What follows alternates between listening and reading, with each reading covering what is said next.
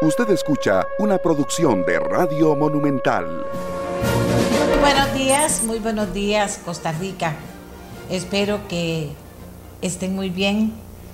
Espero que las personas que tienen muchísimos problemas, que son muchísimas personas, eh, puedan ir saliendo adelante, esperando todos con ilusión y esperanza que en algún momento, en algún momento, podamos ver que comienza a moverse la reactivación económica, comienza, comenzamos a ver que se puede ir generando empleo para todas las personas, no solo para las que saben inglés y las que saben inglés, obvia, y las que no saben inglés, obviamente pilas, pilas y pilas.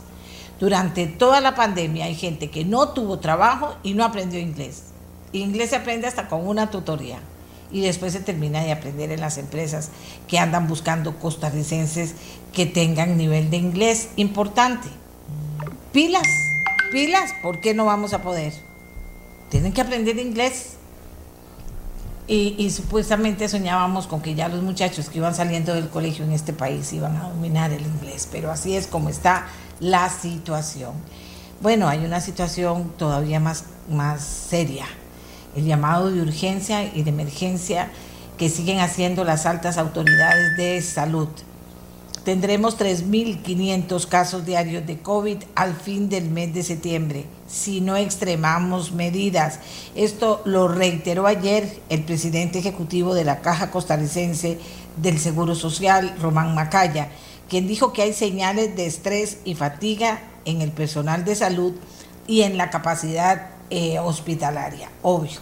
No solo aumentan los casos, sino que nos encontramos con una realidad. Eh, estrés de fatiga y de capacidad hospitalaria. Costa Rica, ¿qué pasó?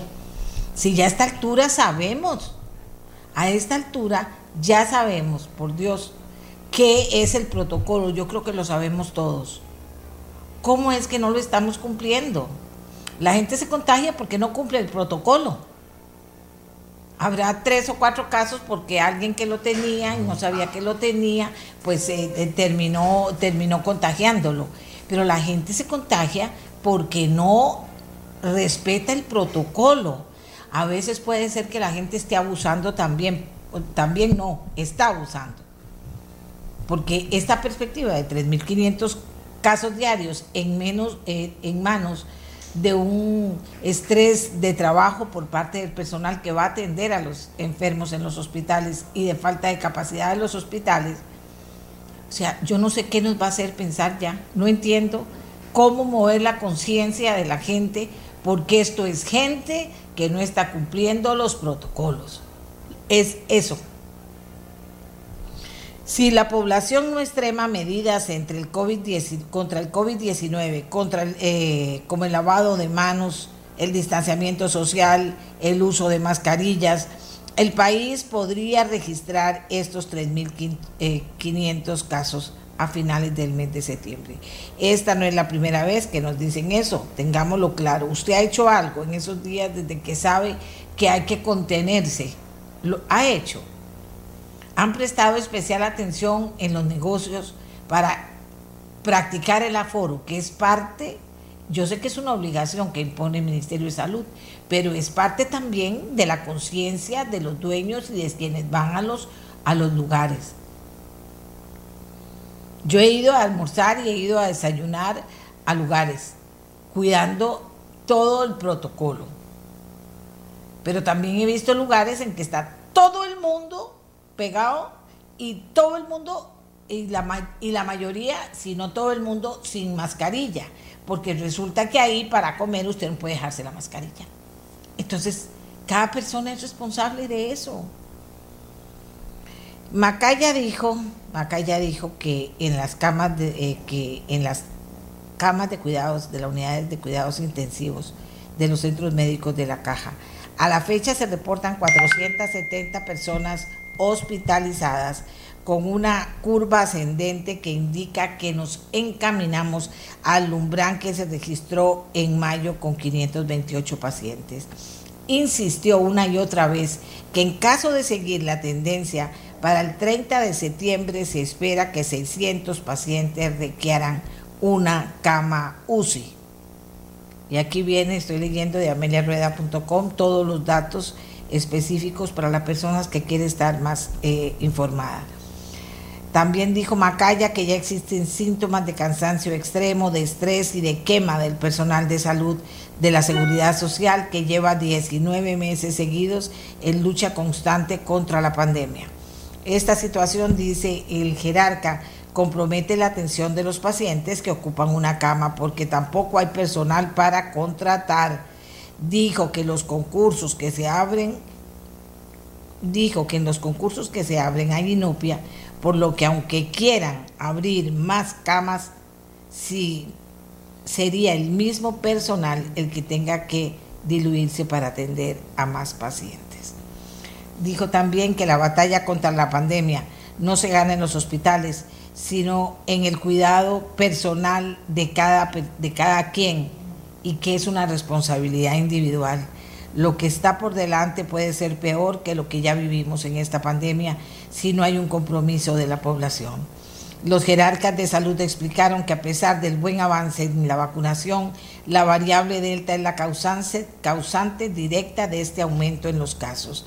La variable delta es dominante en Costa Rica hay que llegar a niveles más altos de vacunación para lograr una inmunidad de rebaño, pero mientras eso sucede, las personas deben protegerse al extremo. Y también les recuerdo que aunque usted esté vacunado, puede contagiarse si no guarda las medidas. Les recuerdo a su burbuja, por favor, porque hay gente que se está en la casa cuidando y otras personas de la casa salen se pueden contagiar, llegan, no toman las medidas que tienen que tomar, tienen que bañarse, tienen que desinfectarse, tienen que quitarse la ropa, no pueden entrar con los zapatos. Ahora otra vez estamos en alerta. Si usted va a la calle y viene a la casa, no puede andar con los zapatos que usted vino y puede traer el COVID y meterlo a la casa. Se ha puesto a pensar. Tenemos que hacer todo lo necesario. Se nos vino encima, señores. Se nos vino encima, señoras. No es posible que usted lo quiera desconocer. No es posible que usted lo quiera desconocer. Y si usted lo desconoce, no va a tomar las decisiones y va a contagiar a la gente con la que usted comparte, con la que usted trabaja, con la que usted va a visitar, etcétera, etcétera, etcétera. Entonces, con esta alerta a la que nos sumamos, por supuesto, todos los días lo decimos, hoy lo dijimos más rato, hablamos más del tema porque esto es así y hay muchísima gente que ha podido estar en pandemia, salir, ir a comprar, ir a comer, ir al mercado, ir a todo lado, no le ha pasado nada porque se ha cuidado. Hay gente que está vacunada y se sigue cuidando igual y por lo tanto tampoco le ha pasado nada. No es posible, Costa Rica, no es posible que actuemos con tanta mala educación, con tanta falta de conciencia, porque si hemos apoyado las medidas para abrir sitios de trabajo que estaban cerrados y lo hemos hecho pensando en que sí, que hay mucha gente que necesita trabajar y necesitamos activar. Lo hemos hecho en el espíritu de que somos responsables, educados, comprometidos, solidarios también con las demás personas. Lo hemos hecho en ese sentido, pero si lo hacemos para que la gente crea que chingui miringui, yo hago lo que me da la gana, hago las fiestas que me da la gana, tenga plata, no tenga plata, tenga tenga eh, eh, esa irresponsabilidad, que esté, que no entiendo, que esté, si hay prohibición, que estén en bares donde llegan los muchachos y estén llenos las aceras afuera y que no se pueda hacer nada.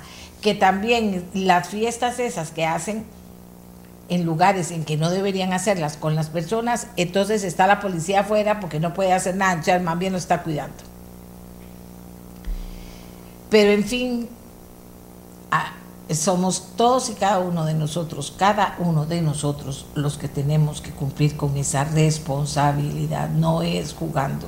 Y si usted dice, ah, no, es que ya uno no se muere si está vacunado, no, depende, depende de, de los problemas que usted cargue, pero también depende de si no lo pueden atender en un hospital y llega a un momento en que ocupa atención especial para salir del tema. Entonces pensemos, razonemos, conversemos y actuemos.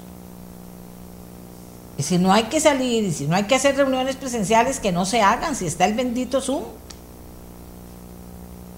Si es la verdad, está con el celular, hay gente que está ahí en Zoom con el celular participando en las reuniones.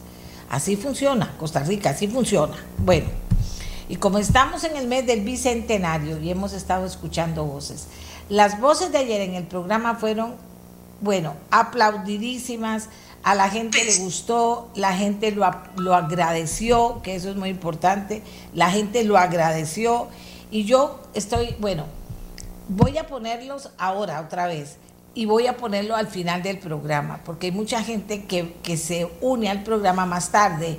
Y ayer pusimos un pedacito de la canción y la gente, pero ¿qué fue esa patriótica tan linda? etcétera. Entonces, como es una canción o unos poemas que lo que tratan es de ponernos en sentimiento de amor a nuestra patria, porque todos los que pertenecemos al partido político de blanco, rojo y azul, que dice Costa Rica, y tenemos esa bandera en nuestras manos, nos emocionamos. Y yo sé que somos muchísimos.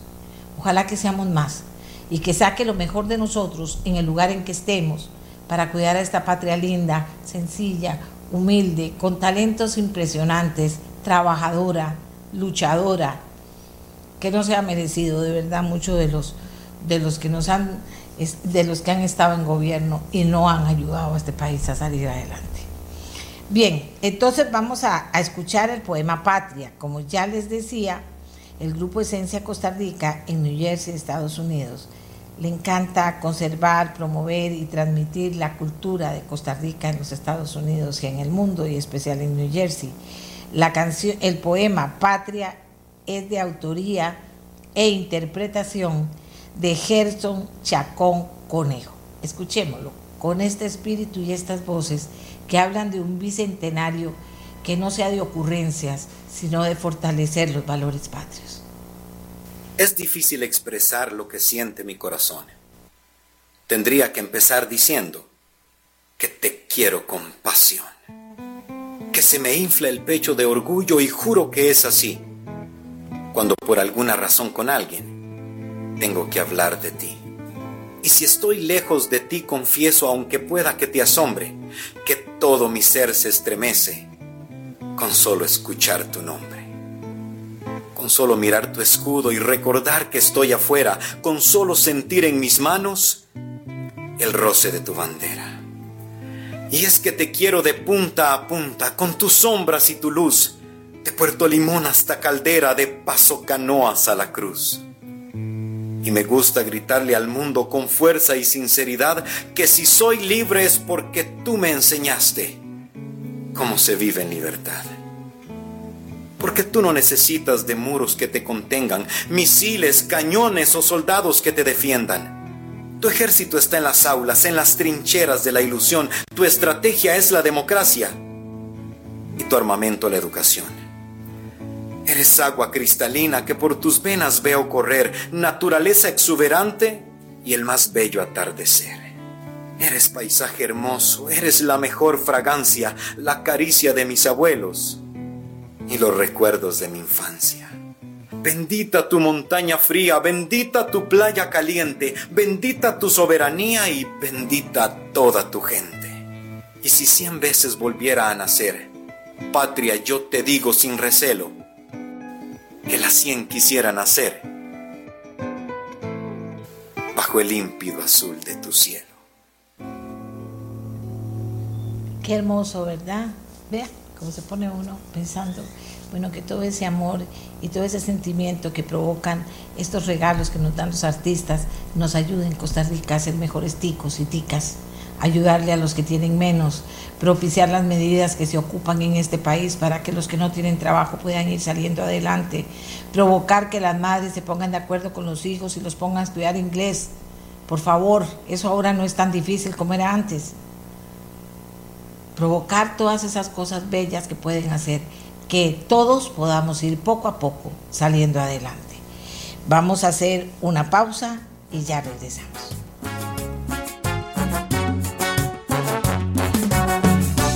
Amigos y amigas, el viernes pasado les pedíamos que nos enviaran la patriótica costarricense con coros importantes de este país, con orquestas importantes, con intérpretes, con esas voces maravillosas que tiene Costa Rica y nos han estado llegando.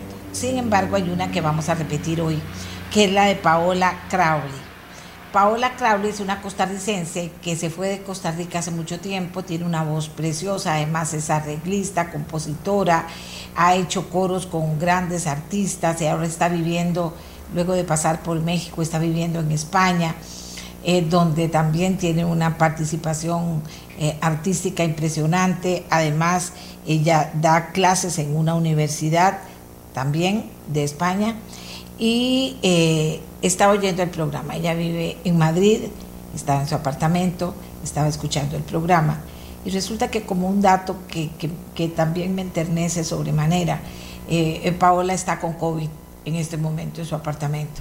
Pero cuando escuchó el programa y escuchó la petición, ella caminó hasta su piano, se puso a tocar el piano y a interpretar la patriótica costarricense para mandárnosla y formar parte de las voces que, de nuestra voz en este bicentenario. Una patriótica que llama a defender la patria, a defender los valores, a esta hermosa Costa Rica que tenemos, que nos habla de cosas lindas, de amor, de respeto, de cosas maravillosas que tiene este país, que es un llamado muy fuerte a, a no solo que digamos qué canción que siempre que la oigo me emociona, sino que esa emoción se traduzca en eso, en defender los valores, lo que vale la pena de Costa Rica, porque Costa Rica sí tiene cosas malas que hay que cambiar. Y tenemos que cambiar lo que no está bien, pero tiene cosas extraordinarias que han permanecido y que tenemos que cuidar que tenemos que cuidar todos, que ese sentimiento nos sirva para cuidar a la patria, para formar ese gran partido de costarricenses que ponemos la bandera de Costa Rica como nuestra bandera y el nombre Costa Rica el nombre de nuestro partido. ¿De acuerdo? Bueno, escuchemos a Paola y cuando terminemos me van a decir si valió la pena o no que ella nos regalara la patriótica costarricense cantada ya desde su apartamento eh, donde se está cuidando porque tiene COVID en Madrid. Hermoso, ¿verdad? Sin duda alguna, la interpretación que hace Paula. Y sí, la vamos a repetir. Los que dicen que es un programa repetido, se van a aburrir de escuchar la patriótica, que espero que sean los menos, durante todo el mes de septiembre. Los poemas que los ticos puedan aportar durante todo el mes de septiembre, del bicentenario, porque la forma que nosotros tenemos de celebrar no es con fanfarrias, es precisamente tratando de motivar la conciencia tica, los valores ticos, para que aprendamos una y otra vez a cuidar lo que vale la pena en este país, que hay que cuidarlo y defenderlo y respetarlo, ¿verdad? Aquí Gis me dice, buenos días, doña Amelia, ¿qué fue ese poema tan hermoso? Cuando dijo educación, tu escudo, me dolió el corazón saber que yo recibí una educación completa y ajustada a la realidad de aquellos años. Me duele el alma por los niños de hoy, que están muy lejos de una educación equitativa. Y aquí me dicen, excelente llamado a la conciencia. Bueno, de eso se trata, que dicha que así lo toman. Y por aquí tengo mi otro teléfono. Ahora les leo algunas de las, de las inquietudes que hemos motivado en las personas, porque esa es la idea y no nos importa. Hay gente que no le gusta, hay gente que dice que es cursi, que quieren esas canciones tan cursis de nuestros antepasados, pero yo sé que la mayoría no. Y aunque fuéramos poquitos, la seguiría poniendo para que recordemos y nos comprometamos con ese, ese vergel bello de aromas y flores que es nuestro país. Ya solo eso valdría la pena que hiciéramos cualquier cosa por él. ¿verdad? Pero tiene un montón de cosas más. Un talento impresionante que no tenemos nuestra gente. Y eso, entonces dice uno a veces, pero ¿por qué? ¿Por qué los muchachos no aprovechan el tiempo en aprender inglés para conseguir un trabajo que después de aprender inglés y tener un trabajo van a poder seguir creciendo profesionalmente? ¿Por qué no lo aprovechan? ¿Por qué es, ¿Cómo es posible que nos estemos contaminando todos porque, porque no estamos cumpliendo con el protocolo de la forma en que debemos? Una persona que se enoja porque yo digo que hay que quitarse los zapatos antes de entrar a la casa y limpiarlos. Sí, sí lo digo. Lo dice el ministro, no sé, pero yo lo digo, porque sé de casos que la persona llegó, entró y resulta que le contaminó a, a la familia. Entonces, ¿qué fue? No se sabe. Quítese los zapatos cuando viene en la calle. No tiene nada de malo. pero, pero provoquemos eh, quedar claros en eso, que se llama educación. Era un pueblo educado, un pueblo educado, un pueblo culto. Es el pueblo que se sabe cuidar, que sabe prevenir, que no hay necesidad de que nos amenacen, ¿verdad? Porque ahora como es la moda, que no, no hay necesidad de que nos amenacen, que tenemos conciencia clara de lo que eso puede significar. Hemos sabido de gente que se ha muerto, de gente que quedó muy mal después de tener eh, el COVID con secuelas que aún está todavía hoy combatiendo. Hemos sabido, bueno, hemos vivido lo que fue un cierre que en la economía causó ya mayor problema del desastre que teníamos antes del COVID. Lo hizo más grande, porque llegó el COVID y hubo que cerrar. Ahora estamos abriendo y va a significar que va a volver a cerrar este país porque hay gente que no le da la gana, no le da la gana. Y uno los ve y uno dice, entonces, y no es que uno sea un santo, porque no se trata de ser santos, se trata de ser culto y educado para poder salir, para no abusar de las salidas. Hay gente que no puede abusar y se abusa alto, no abuse. Pero que si va a salir lo haga dentro de esto que les hablo. Y verán que podemos enfrentar todo esto que, nos anuncian y nos dicen si no lo hacemos y no nos han fallado en eso. Si no lo hacemos, vamos a estar en una situación peor de la peor que tuvimos ya con el COVID.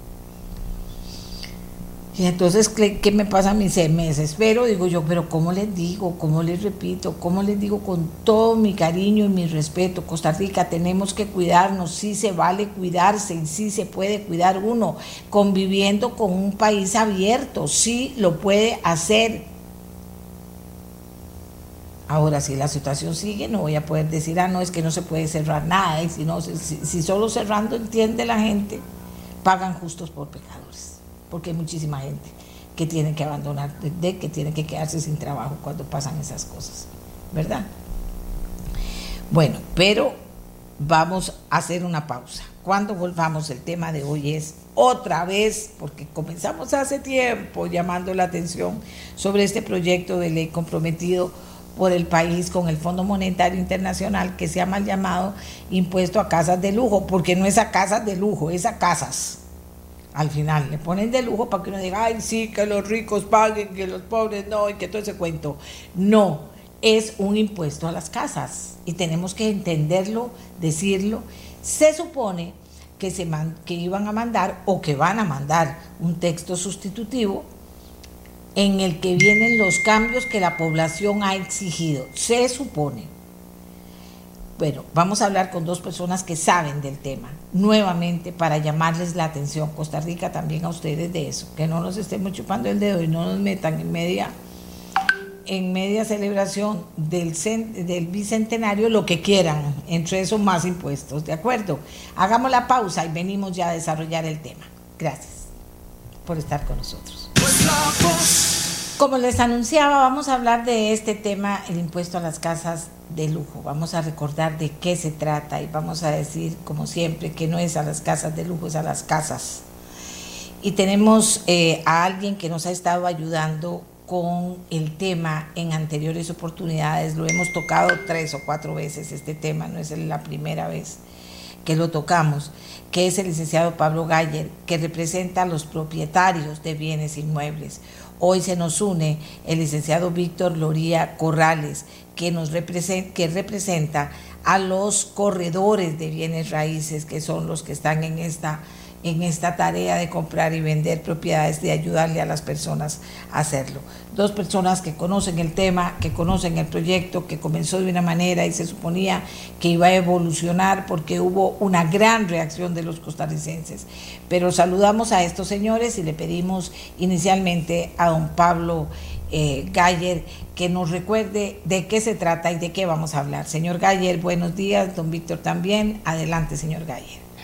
Muy buenos días, doña Amelia, y a todos los televidentes, radioescuchas, toda la gente que nos ve por todas las medios de comunicación y muchas gracias a Central de Radios y nuestra voz por el espacio que nos dan hoy, doña Amelia, muy linda la patriótica con la que está empezando los programas ahora en septiembre y precisamente se trata de eso, de rescatar lo que es la patria, como lo dice la Constitución, como lo dice el nombre de nuestro país, la República Costarricense. Somos una república, una democracia y una patria. Eso es lo que tenemos que rescatar. Ya perdimos la caja, está destruida la caja. La educación costarricense, como usted lo dijo, está muy mal y no podemos perder la otra pata del banco que le da fortaleza a la patria, a la democracia, a la república, que es la propiedad privada. Y hacia ahí es hacia donde van los ataques en estas épocas. Recordemos que es este impuesto y gracias a usted, doña Amelia, que es la tercera o cuarta vez que hablamos de este mismo impuesto que se está poniendo, que empezó con un nombre que era aumento a los impuestos municipales. El gobierno empezó medio transparente diciendo que, que, lo que quería era subir los impuestos municipales tres veces al valor que había antes, el del 0.25 al 0.75. Gracias a Dios el pueblo reaccionó y se levantó y dijo, no señor, ese impuesto no va, gracias a la gran difusión que se le dio por radio y demás, y por la labor suya en general, doña Amelia, que le explicó a la gente de los engaños que el gobierno le estaba diciendo. El gobierno, eso fue en septiembre del año pasado, estamos luchando con esto. Entonces el gobierno desistió y quitó aquel proyecto de ley que se llamaba aumento de los impuestos municipales, que lo que hacía era pasarle eh, el 0.50%, o sea, una vez usted pagaba el impuesto de la municipalidad y dos veces ese impuesto se pagaba y él lo recogía el gobierno. Ese era el impuesto anterior. Bueno, todo mundo se paró de manos y por dicha el pueblo se manifestó en redes sociales y demás. Dijo no. Pero el gobierno empezó un camino terrible, a mi criterio. Así como a las empresas no se les permite engañar al consumidor y hay una, comisión ahí para evitar el engaño de las empresas a los consumidores con precios falsos, con propagandas falsas, bueno, el gobierno debería hacer lo mismo.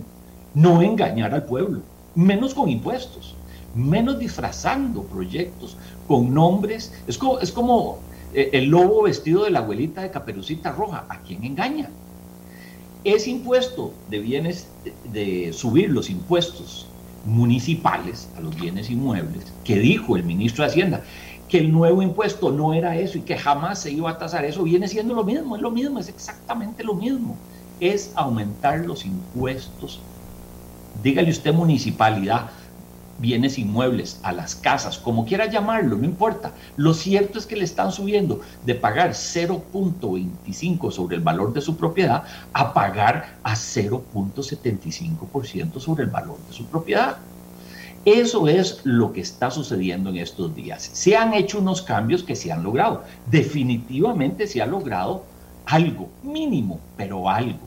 Que es que, bueno, que son las casas que están por encima de 150 millones de colones. Pero no hay que dejarse engañar. ¿Por qué?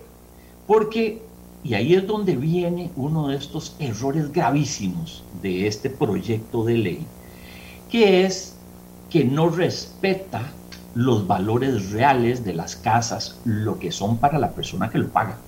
Yo pago el impuesto por lo que vale mi casa para mí, lo que a mí me costó y no es eso. ¿Por qué? Porque lo que el gobierno dice es usted paga el impuesto por lo que yo creo que, que vale su casa. Y son unos valores que están en mapas de zonas homogéneas y valores que ha desarrollado tributación directa que llegan a incrementar montones los valores de las casas de habitación, no por lo que yo pagué, no por lo que yo construí, no por lo que yo hice o a mí me costó, sino por lo que tributación dice que valen las cosas. Valores que yo no tengo en mis manos, que yo no he materializado. Entonces, este impuesto ha ido cambiando y ahora con la excusa de que es un impuesto que está para casas de 150 millones por encima, se ha tratado de engañar a la gente para hacerla creer que esas casas es solo casas de lujo, cuando en la realidad en esas plataformas que tiene el gobierno son más del 80, 70, 80% de las casas de Costa Rica. Es toda la clase media, que es la clase grande costarricense la que va a terminar pagando este impuesto. Este impuesto se lo ofrecieron al Fondo Monetario Internacional En un momento, con los engaños del gobierno, dijeron que es que el, el Fondo Monetario Internacional había exigido ese impuesto. Después, en enero de este año, salieron un montón de publicaciones de la Extra donde el Fondo Monetario Internacional decía, no, no, no, un momentito, yo no he pedido ningún impuesto a los bienes inmuebles, eso lo ofreció el gobierno. Si el gobierno cree que eso es lo justo, nosotros lo aceptamos, pero el Fondo Monetario no ha pedido este impuesto. Primero, para empezar a separar la verdad de la falsedad. Entonces, es un impuesto que el gobierno le ofreció al Fondo Monetario y el Fondo Monetario no lo está exigiendo. ¿Qué sucede con este impuesto hoy en día, doña Amelia? Ya le cambiaron el nombre, aquel que luchó usted y luchamos nosotros, la Cámara de Propietarios de Bienes Inmuebles Caprovi, y que lo desecharon de subir los bienes inmuebles, le cambiaron el nombre a casas de lujo, y lo que hicieron fue ajustar el valor y decir, es que antes las casas de lujo eran 133 millones, ahora subimos, van a ser 150 millones, entonces van a ser más de lujo que antes que lo que se llamaba el impuesto solidario, que ahora lo explico un minutito. Y con ese engaño nos hicieron creer que iban a ser casas de más lujo las que iban a pagar este impuesto, hasta que vimos el proyecto. Y el proyecto traía ahí una frasecita que decía que era el valor de la construcción y el valor de la propiedad, lo que si daban 150 millones. Donde nos dimos cuenta de ese engaño, hace unos meses, igual con nuestra voz, se alzó la voz y se dijo esto es un engaño, están metiendo el valor de la propiedad, pese a que decían que no, y me acuerdo de varios diputados que hablaron al principio del, gobierno que decían que no, que jamás, y una señora misma que estuvo en este programa, decía que no, que jamás, que nunca, y ahí estaba, estaba, es el valor de propiedad más la construcción. Entonces, si antes eran 133 millones de colones de solo construcción, y hoy nos dicen, van a ser 150 millones, pero va a ser de propiedad y construcción. Claro, nos están metiendo dentro del rango para empezar a pagar el impuesto, lo que se llama ampliar la base. O sea, ¿qué tanta gente va a tener que pagar ese impuesto? vamos a pagar el impuesto sobre nuestras propiedades y la construcción de la casa. No antes, no como antes que era solo la casa. Ahora es construcción y casa. O sea, bajaron y ampliaron la base a toda la clase media costarricense. Hoy en día, y usted lo puede ver, doña Amelia, ya ha salido en periódicos, por dicha, y por todo lado, es cuestión de entrar a, a Encuentra 24 o a todas las páginas web de las que venden y compran casas. Hoy día 150 millones de colones es la casa de la clase media costarricense y más para bajito todavía. Entonces es un impuesto, un impuesto sumamente injusto. Pero ¿por qué además de todo es injusto, doña Amelia? Vea, este impuesto nació así. En el 2008, don Oscar Arias impuso el impuesto solidario para el fortalecimiento de los programas de vivienda, lo que se, así se llamaba este impuesto antes, el que están tratando de transformar ahora para engañarnos. Era lo que se llamaba comúnmente impuesto a las casas de lujo. Y era para darle al Limbo y al Bambi plata para que hiciera casas para los pobres. Entonces se le cobraba a los ricos para hacer casas de los pobres. Era un impuesto que se ponía por 10 años, empezó en el 2008 y terminaba en el 2018. Esto fue en el gobierno de Oscar Arias. Resulta que no más sale Oscar Arias y entra doña Laura Chinchilla y en el 2011 meten una reforma y le quitan lo de los 10 años. Nada más le quitaron el, articulillo que decía rige por 10 años. Y entonces agarran a los ricos y les dicen, ustedes habían aceptado un impuesto por 10 años para darle casas a los pobres. Bueno, tan solo 3 años después, les dicen, pues ya no, ahora se lo tragan de por vida porque le quitamos los, de los 10 años y ahora se tragan ese impuesto por el resto de su vida. Y otro problema grande que tiene ese impuesto, que era para hacer casas para los pobres y nunca se recuperó nada. El Bambi no hizo ningún proyecto de casas para pobres. Nadie ha visto a dónde están esos proyectos. ¿Cuánto se recuperó con ese impuesto tan injusto? Nada. No se recuperó nada, no se tasó, muy poca gente lo pagó. ¿Por qué? Porque es un, un impuesto naturalmente injusto. Que ahora lo vamos a ver. Y es tan injusto para pobres como tan injusto para clase media, como ha sido injusto ya también para la clase alta, doña Amelia. Porque es un impuesto. ¿Qué es lo que pasa con este impuesto y a dónde está el error de este impuesto tan grave? El impuesto este tan grave, ¿por qué es que este impuesto incomoda tanto? Sea para pobres, sea para medios pobres, clase media, ricos o multimillonarios. Esto es un impuesto odioso porque es un engaño. ¿Por qué? porque su casa de habitación no produce riqueza, no produce nada. Entonces a usted le están cobrando impuestos por tener una casa que se la tasan a un valor altísimo de hoy, que usted nunca ha pagado nada. Esa sobrevaloración que le están haciendo a su casa, usted no la ha recibido, no la ha materializado. Y es un impuesto sumamente grosero. ¿Por qué? porque uno no lo paga con una actividad lucrativa que uno está haciendo. Esto es un impuesto disfrazado y vamos a otro de los grandes engaños.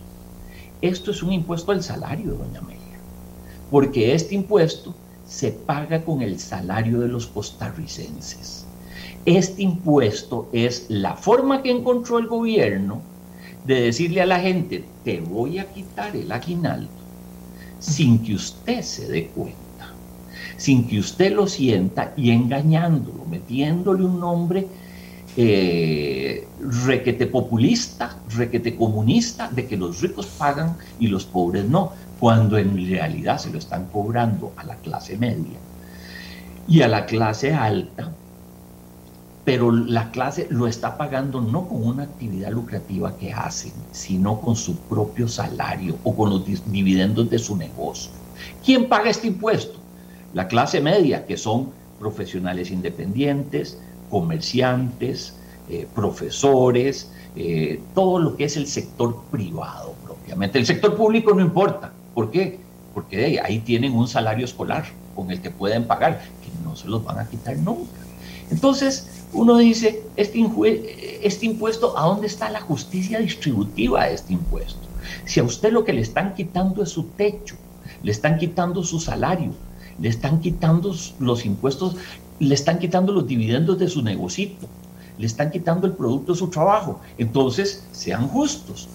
Para que la gente lo pueda medir y lo pueda valorar y se pueda oponer, díganlo claramente. Le estamos poniendo un impuesto, le estamos quitando usted el aguinaldo y le estamos quitando usted, o si le quedó aguinaldo, porque vea cuándo tenemos que pagar este impuesto.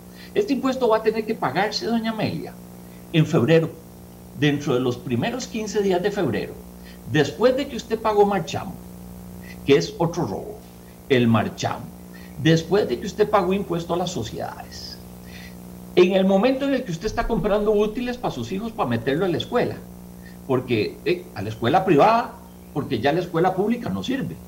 Entonces lo obligan a uno a tener los hijos en una escuela privada.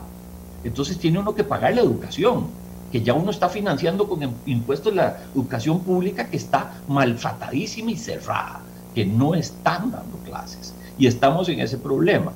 Entonces, después de pagar impuestos a la sociedad, después de tener que hacer declaraciones de empresas inactivas, después de todo ese montón de cosas que usted tiene que pagar entre diciembre y enero, en la pura cuesta de enero, saliendo usted de la cuesta de enero con el primer salario que usted recibe va a tener que pagar este impuesto a las casas de lujo, que la va a tener que pagar todo el mundo. ¿Cómo se va a pagar ese impuesto? Ese impuesto es impagable, doña Amelia. Claro, si usted le cambia el nombre a este impuesto y usted dice, no es un impuesto a las casas de lujo, es un impuesto a su salario, pero usted lo va a pagar por el valor de su casa, el valor que tributación cree que tiene su casa. Ahí es donde usted se da cuenta lo injusto que es este impuesto en Costa Rica. Muy claro, don Pablo, muy claro. Don Víctor Loría, abogado, representa a la Cámara Costarricense de Corredores de Bienes Raíces, además con experiencia legislativa, fue asesor legislativo en algún momento. Don Víctor, aquí está el tema planteado. Nosotros seguimos hablando del tema porque pretendemos que se haga algo tenemos alguna opción de que se haga algo, esto se va porque se va, ¿qué pasó con este texto sustitutivo que se supone ahora tendrá que conocerlo el fondo? No entiendo por qué, pero vendría algún cambio, ¿qué conocemos de esa parte y de lo que se puede hacer en este momento? Adelante.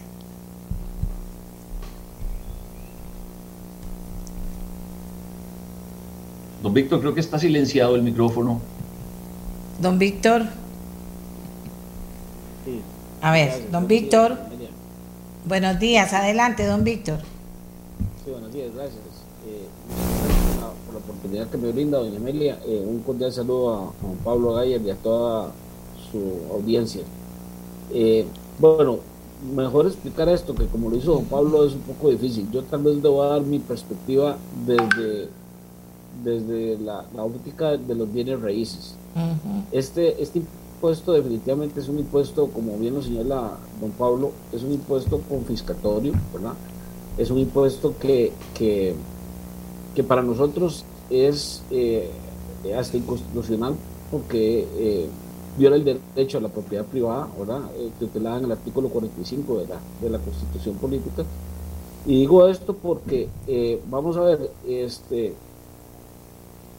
debido a su, a su monto tan alto, eh, obligaría a las personas de clase media, como lo bien señala don Pablo, a pagar montos de hasta un millón de colones anuales por el derecho a tener su vivienda.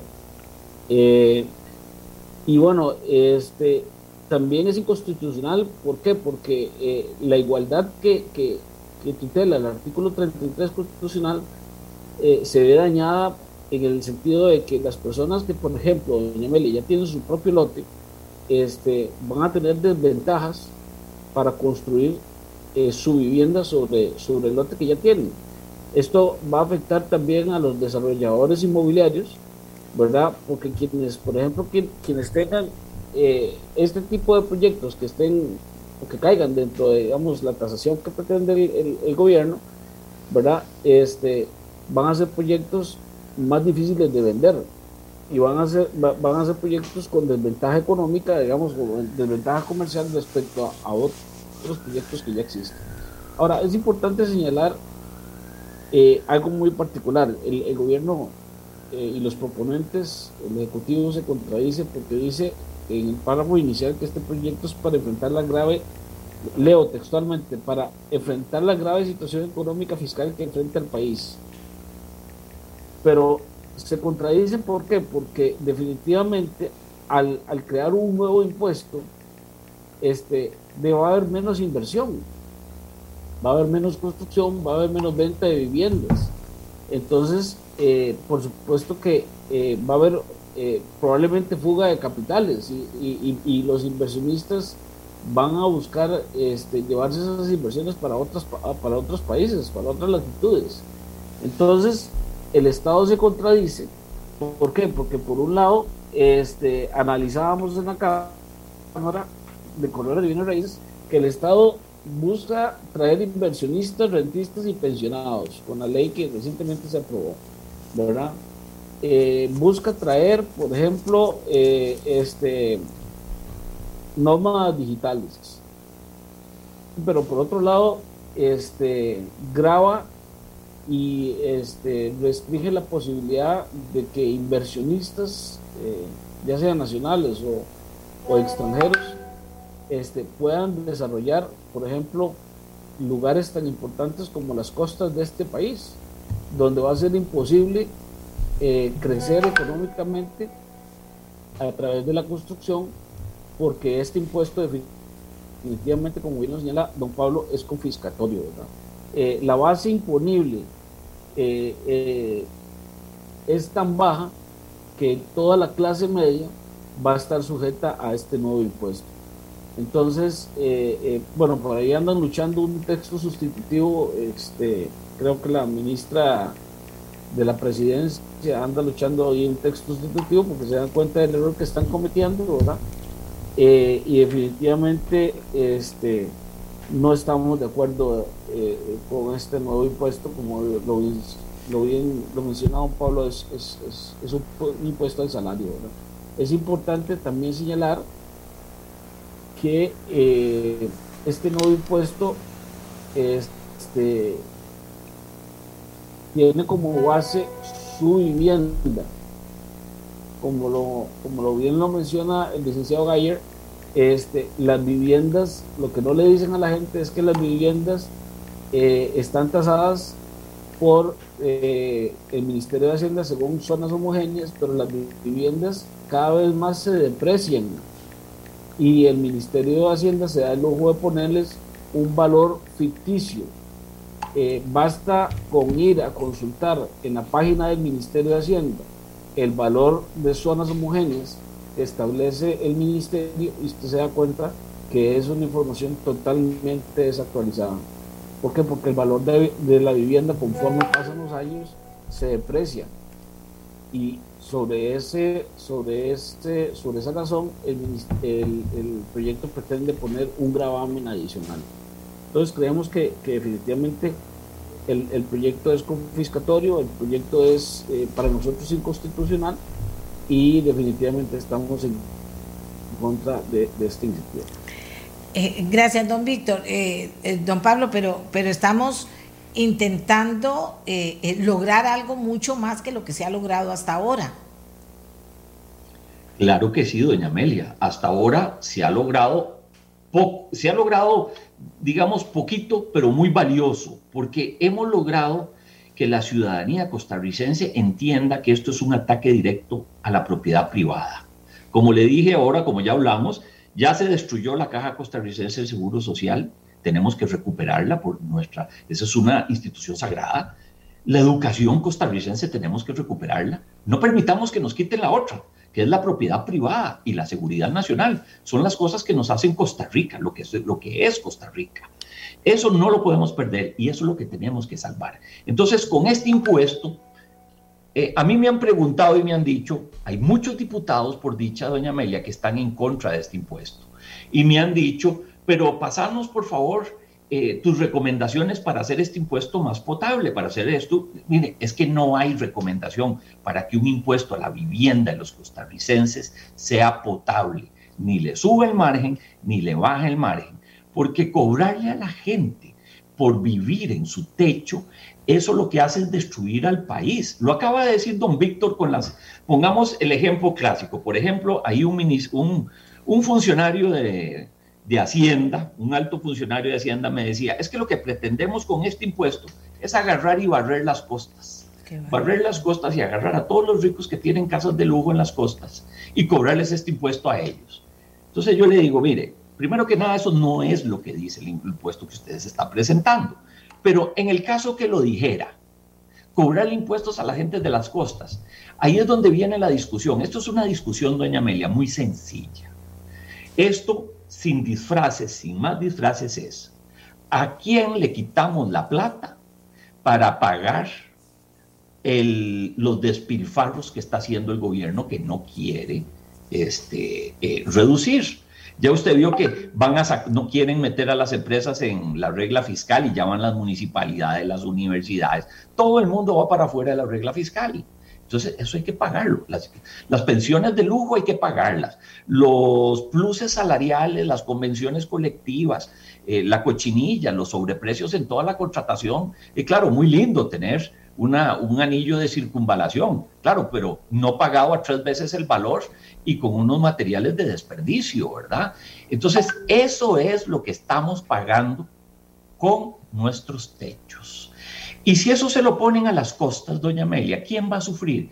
No es que le sacan la plata a los gringos que viven ahí, porque los gringos agarran esa casa, la malvenden y se van. Porque este impuesto va a representar casi el 1% del valor de las, viviendas. Cuando una vivienda tiene una vida útil de 50, 100 años, quiere decir, con un impuesto del 1%, casi del 1%, estamos en el 0,75, más, pero es un, es un valor del 0,75 no sobre lo que usted le costó, sino lo que tributación cree que usted le cuesta, sobre un valor mayor del que usted pagó. Entonces viene siendo más del 1%. Eso significa que usted pagó su casa y usted tiene que pagársela otra vez al gobierno. Usted su casa va a pagarla dos veces y eso es lo que la gente no ha entendido. Usted a un americano le cobra su casa ya la pagó y ya la construyó y el gobierno le dice, ahora me la tiene por los próximos 100 años, me va a pagar el 1% anual, eso quiere decir que usted me la va a volver a pagar, esa casa entera se la va a volver a pagar al gobierno para pagar las pensiones de lujo, para pagar la cochinilla, para poder tener un anillo de circunvalación que nos cuesta cinco veces lo que en realidad vale y demás. Esa es la discusión. Pero a quién se afecta, no es al gringo, al que se afecta es impresionantemente a toda la gente de las costas. Ustedes, uno no sabe, y es difícil, y me lo contaba el otro día una señora que construye casas en la costa, dice, usted no tiene idea lo que estos extranjeros gastan en eh, carpinteros arreglándole los muebles, la señora que cambia las cortinas, eh, la señora que llega a hacer la limpieza, los pescadores que les hacen los menús y las comidas, los chefs que tienen. Eso es una generación de riqueza para el pueblo de las costas, que no podemos quitárselo a las costas porque destruimos a las costas. Lo que vamos a hacer es quitarle plata a los pescadores, a ese artesano que arregla muebles, a la señora que administra la casa del gringo, eh, la gente que visita los costarricenses que van y pueden eh, vacacionar en esas casas porque las alquilan y eso genera riqueza y genera que consumo de comida en las costas y servicios y demás, vamos a sacarle plata a la gente de las costas, como digo muy bien don Víctor, ¿para qué? Para que el gobierno la despilfarre en su mala administración. Y eso es injusto. Hágalo con impuestos a los salarios, hágalo con impuestos a las sociedades, a los dividendos, hasta donde aguante. Porque usted ve economistas que salen como don Gerardo Corrales diciendo, es que ya las empresas no aguantan porque tenemos un 60% de impuestos y ya es imposible. Pongámosle a las casas de lujo. ¡Ey, hombre! ¿Pero cómo decís eso? ¿Cómo se atreve a decir eso si lo que está haciendo es entonces quitándole el salario a la gente y quitándole las utilidades a la gente de negocios que ya están quebrados? Otra cosa, doña Amelia, muy importante es el criterio de oportunidad para poner un impuesto así. Tal vez usted puede poner un impuesto así en épocas de riqueza, en épocas de abundancia pero cuando usted tiene un 25% de desempleo, tiene más de 6 mil comercios quebrados, ¿de qué, de qué, de dónde se va a pagar este impuesto, doña Amelia? 25% de la gente no va a poder pagarlo. Eh, toda la gente que está con los comercios quebrados por esta crisis económica van a perder sus casas. Porque si usted no paga este impuesto, no crea que usted se va a esconder y va a dejar de pagar este impuesto. Este impuesto es una hipoteca legal automática en su propiedad. Dentro de 10 años, además estos impuestos ya no prescriben. Entonces, dentro de 5, 6 años, 7 años o 10 años, llegan y le dan a usted un traslado y le dicen, por cierto, usted nunca declaró este impuesto y no lo pagó. Entonces ya no es el millón de pesos por 10, 10 millones de pesos, sino que ahora son las multas con el Código Procesal Tributario, que son del 50%. Entonces, en un abrir y cerrar de ojos, usted está dividiendo 20, 30, 40 millones de pesos, que no va a poder pagar y ¿qué va a hacer? Va a perder su casa. Entonces, es absolutamente injusto poner un impuesto a activos pasivos que no producen riqueza, como es la casa de la habitación. Además, esa casa ya pagó impuestos. ¿Cómo? Cuando esa casa la gente la hace con el dinero que le queda después de haber pagado el impuesto a su salario o el impuesto a las utilidades de sus negocios. Entonces es dinero libre, disponible que usted invierte en una casa. Si usted le invierte para alquileres, muy bien, pague impuesto por los alquileres, impuesto de renta, pero no por la casa, porque eso ya pagó, usted ya pagó, es una doble imposición. Entonces, además, ilegal, como lo decía don Víctor Loría perfectamente, es un impuesto ilegal y además no respeta la carga contributiva de la gente. Ayer estaba una señora firmando un, documento en una casa casualmente, y le voy a dar el ejemplo, doña Amelia, en Villarreal es un, eh, un residencial de ricos. Y esta señora me decía, yo no puedo pagar ese impuesto, Paula. Porque vea, yo compré este terreno, que es un guindo, cuando decían que Villarreal se iba a caer, porque esto era un guindo y piedra. Así es, así es. Yo pagué 70 dólares el metro cuadrado. Eso es lo que yo puedo pagar. Y además construí esta casa que no es de mucho lujo, pero es cómoda, grande, bonita, con la plata que yo tenía antes. Ahora tengo tres hijos, pago tres escuelas, les tengo que ayudar. Digo, ya mi capacidad contributiva cayó. Además, yo ya soy una señora mayor, ya yo estoy pensionada, ya yo gano el 75% de lo que ganaba antes, con muchas obligaciones. Y ahora resulta que llega tributación y me dice que este terreno vale 350 dólares el metro cuadrado.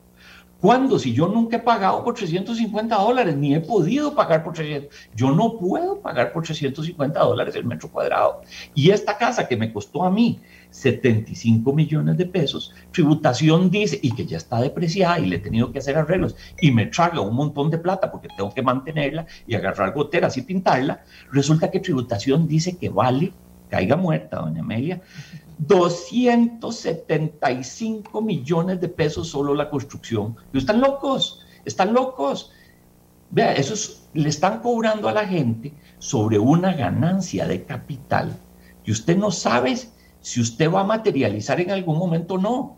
Entonces usted está pagando sobre algo que usted no tiene, que es el valor de una casa ficticio. Puede ser que cuando usted la venda, la venda mal porque la vende en una emergencia. Entonces usted pagó impuestos toda su vida por un valor que usted nunca recibió, por una ganancia que usted nunca materializó. Vea lo injusto de este impuesto. Entonces la señora me decía, ¿qué me queda? Si a mí me ponen ese impuesto, va a tener que vender la casa. El esfuerzo de toda mi vida, la herencia que yo le quería dejar a mis hijos, eh, voy a tener que malvenderla porque ahora además nadie la paga bien. Entonces voy a perder todo el esfuerzo de mi vida, todos los ahorros de mi vida, que ya pagué impuestos sobre ellos, para malvender esto, para ir a meterme quién sabe dónde, por Dios. Entonces, con el techo de la gente, uno no se mete, doña Amalia, así como uno no se mete con la caja. Esos robos que le hacen a la caja. La educación pública son los pilares que nos han hecho lo que es Costa Rica. No podemos entregarlos así de fácil. El otro día un diputado decía, es que nos están convirtiendo en inquilinos de nuestras casas, porque vamos a tener que pagar un alquiler por nuestras casas. Eso es. Nos eh, encontraron la forma de quitarnos nuestra propiedad privada, Amelia. Y eso es inaceptable.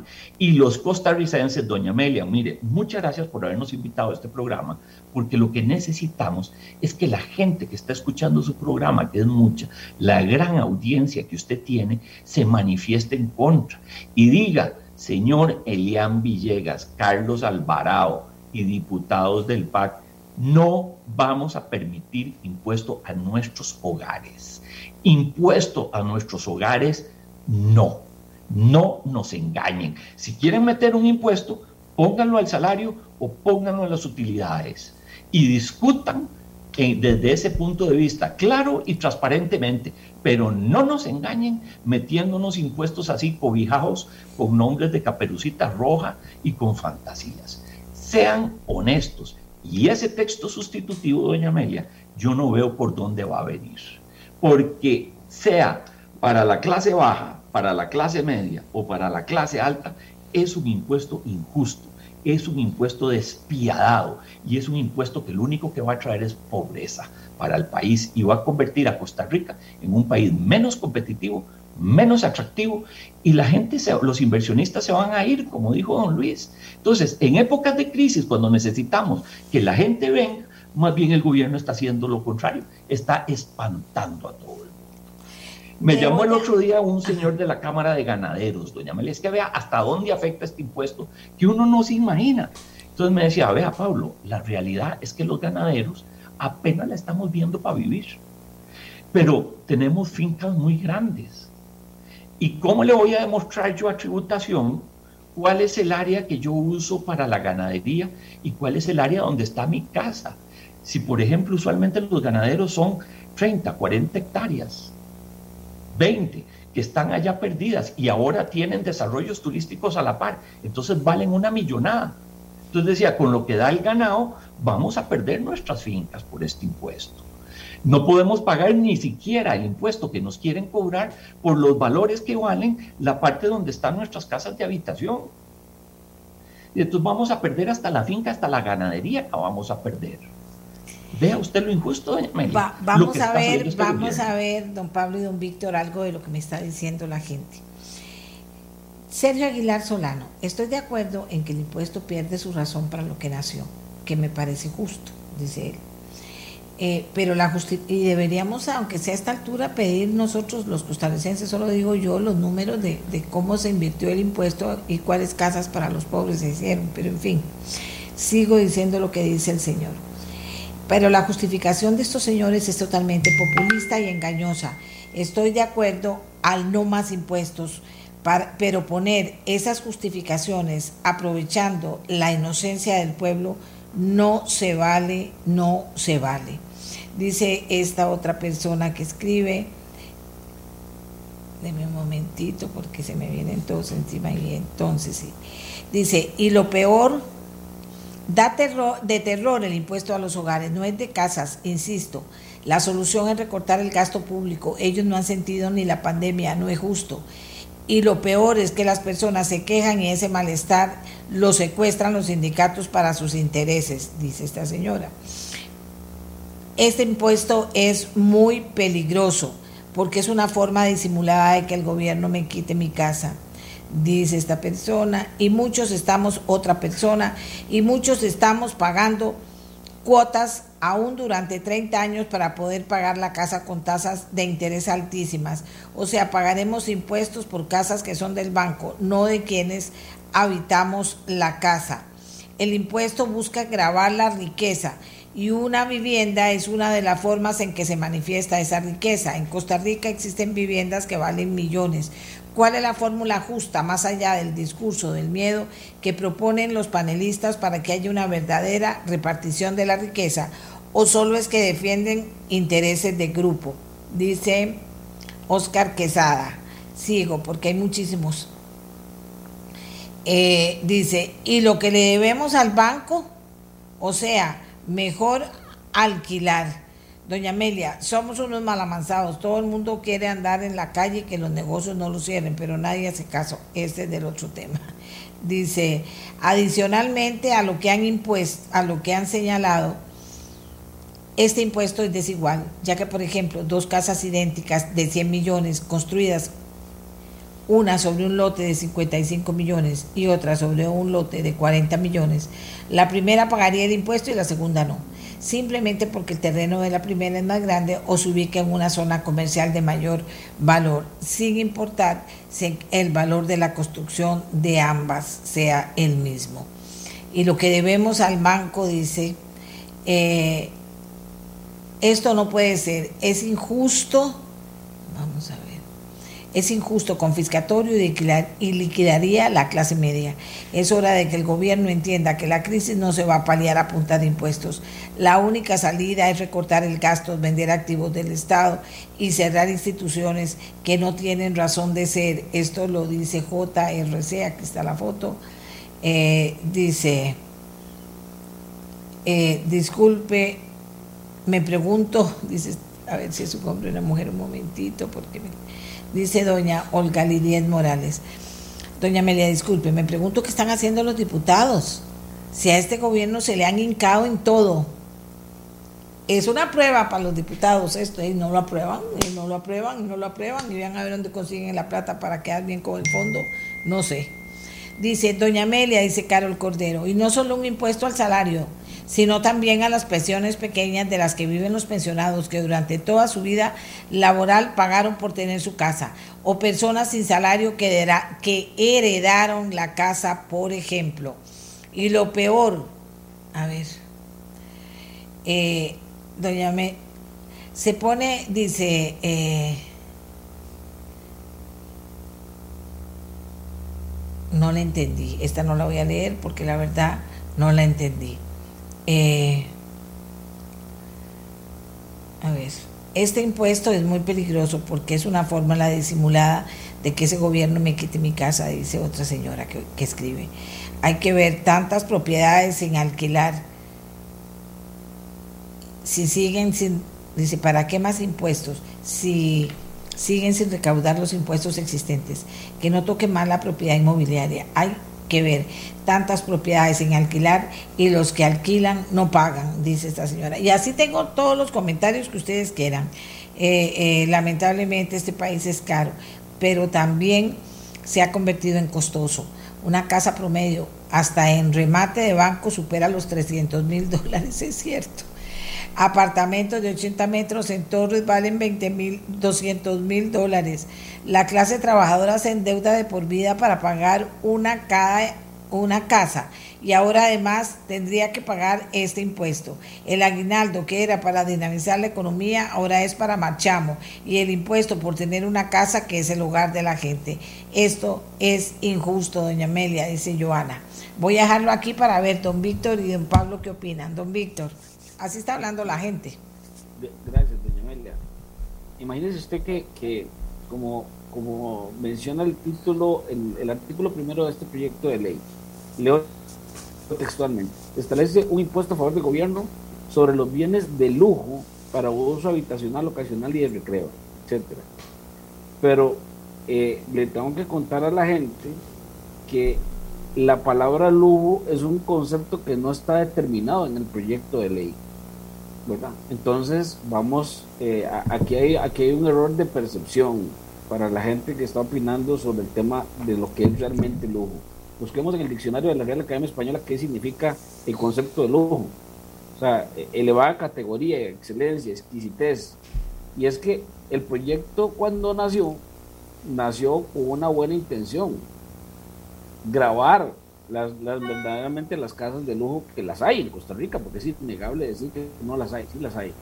Pero tal cual lo plantea el Estado en este, en este, en este eh, texto, en este proyecto de ley, estaban, están grabando eh, al grueso de la población. ¿Por qué? Porque habla de 325 salarios bases equivalentes en números redondos a unos 150 millones de colones. Pero como bien lo mencionaba don Pablo, incluyen ahora el valor del terreno, aparte del valor, de la construcción. Entonces, con 150 millones de colones, mentira que usted puede comprar, como usted lo acaba de señalar, ni siquiera un apartamento en ninguna de las torres que, ya, ya son varias en San José. Eh, aparte de eso, es tan peligroso este impuesto porque eh, mencionaba ahora don Pablo algo de no, de, no, de no menor importancia. Dice el artículo 9 de este proyecto, las deudas derivadas de este impuesto constituirán hipoteca legal preferente. Entonces, no estudia el Estado este, la capacidad económica sobre eh, la posibilidad de pago que tiene el grueso de la población respecto de un bien, como ya lo mencionó también don Pablo, que no genera ninguna, ninguna utilidad, que más bien se deprecia, porque el valor de las, el valor de la propiedad, el valor de la casa, el valor de lo construido se deprecia. Eh, y entonces, este, a razón de la gente que no va a poder pagar este impuesto, resulta que a la vuelta del tiempo, este, por lo que está redactado en este artículo 9, eh, va a resultar usted con una hipoteca por lo que es su casa de habitación. Entonces hay que tener mucho cuidado a la hora de que los señores y señoras diputados entiendan el concepto de lo que el gobierno pretende enmascarar como propiedades de lujo, porque realmente lo que se está grabando es a la clase media. Una propiedad de ciento, y se lo digo yo, doña son 15 años de vender propiedades en este país. Una propiedad de 150 millones no es una casa de lujo en Costa Rica, y usted lo tiene que saber bien. Entonces, eh, esto es un, eh, es un impuesto al salario, como bien mencionaba eh, don Pablo Gayer. ¿Por qué? Porque se está queriendo este, abarcar con este texto al grueso de la población. Y definitivamente esto va a meter en graves problemas a muchísimas personas que de, la clase media, este, y no solamente eso, va, diría yo, es, es, tan confiscatorio que va a destruir la clase media. Es un proyecto eh, de corte socialista para mí, ¿verdad? Un, proyecto que es lesivo porque inclusive eh, diría, eh, estaría en contra de lo que procura el artículo 50 constitucional. Dice, el Estado procurará mayor bienestar estimulando la producción y reparto de la riqueza. Eso dice el artículo 50 constitucional. Entonces el Estado se contradice con querer poner un proyecto como este. ¿Por qué? Porque primero no fija el tema de lo que es lujo. Después, el valor de la tierra, dicho sea de paso, doña Amelia, nadie lo controla en este país. Yo quisiera que usted, que, le guste estudiar tanto estos temas, de pronto eh, estudiara de fondo quién controla el valor de la tierra en este país. Microzonas, que lo que establece el, órgano de normalización técnica del Ministerio de Hacienda, son valores que usted va y los estudia, están ahí en la página web del Ministerio de Hacienda, son valores totalmente desactualizados, que no corresponden para nada a la realidad. Y el, eh, este, el Ministerio no, no lleva ningún control sobre el tema del valor de la tierra. Entonces, este, es muy peligroso, diría yo, tratar de aprobar este proyecto tal y cual está. Deberían los señores y señores diputados entender lo que quiere el Estado realmente mascarando eh, este, ese texto como, como casas de lujo cuando no, cuando en realidad está grabando otra cosa muy diferente. Bueno, pero también es cierto una cosa, los diputados son los que pueden decir que no. Eh, se ha insistido en que ese socialismo, que, que son medidas que, que, no son las medidas democráticas que deberían regir en un país, se habla de eso, pero finalmente son los diputados todos los que tienen que aprobar esto. O sea, eso es una prueba para los diputados, eh, eh, sin duda, sin duda, sin duda. Y, y, qué irá a hacer el gobierno ni sabemos, pero además todos estos textos sustitutivos pareciera que ahora van para el fondo y para el Fondo Monetario Internacional y entonces cuando vengan ya no va a haber ni una semana de tiempo para poderlos estudiar, profundizar y votar.